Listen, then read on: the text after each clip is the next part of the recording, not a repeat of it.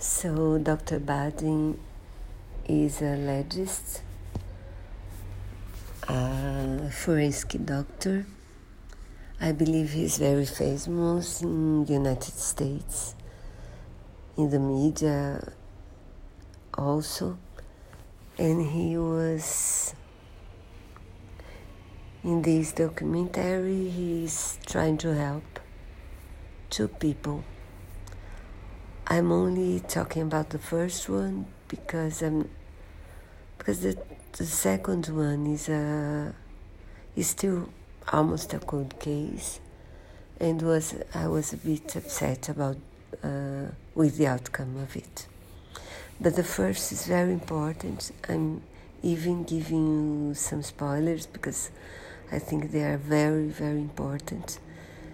So this mother asks for his help because she has a son who is already a child, but he lost three babies. The first one, um, the cause of death was assumed to be sudden death of the infant, and the second deaths were in the same night the babies were twins. She used to sleep with them in her bed because she believed that this would bring her babies closer to her.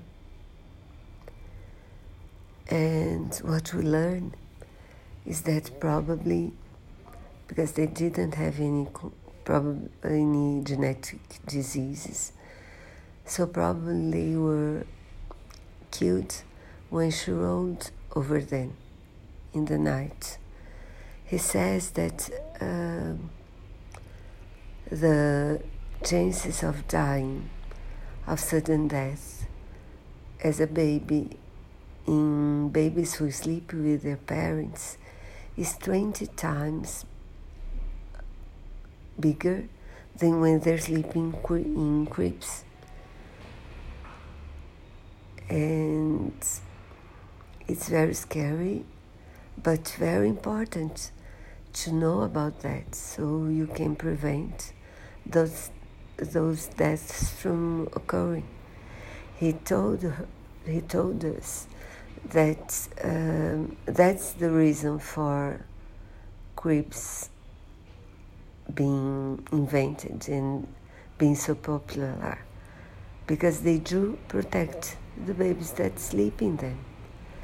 So I do recommend this film, especially the first part. And if you can share this information, because this is so important.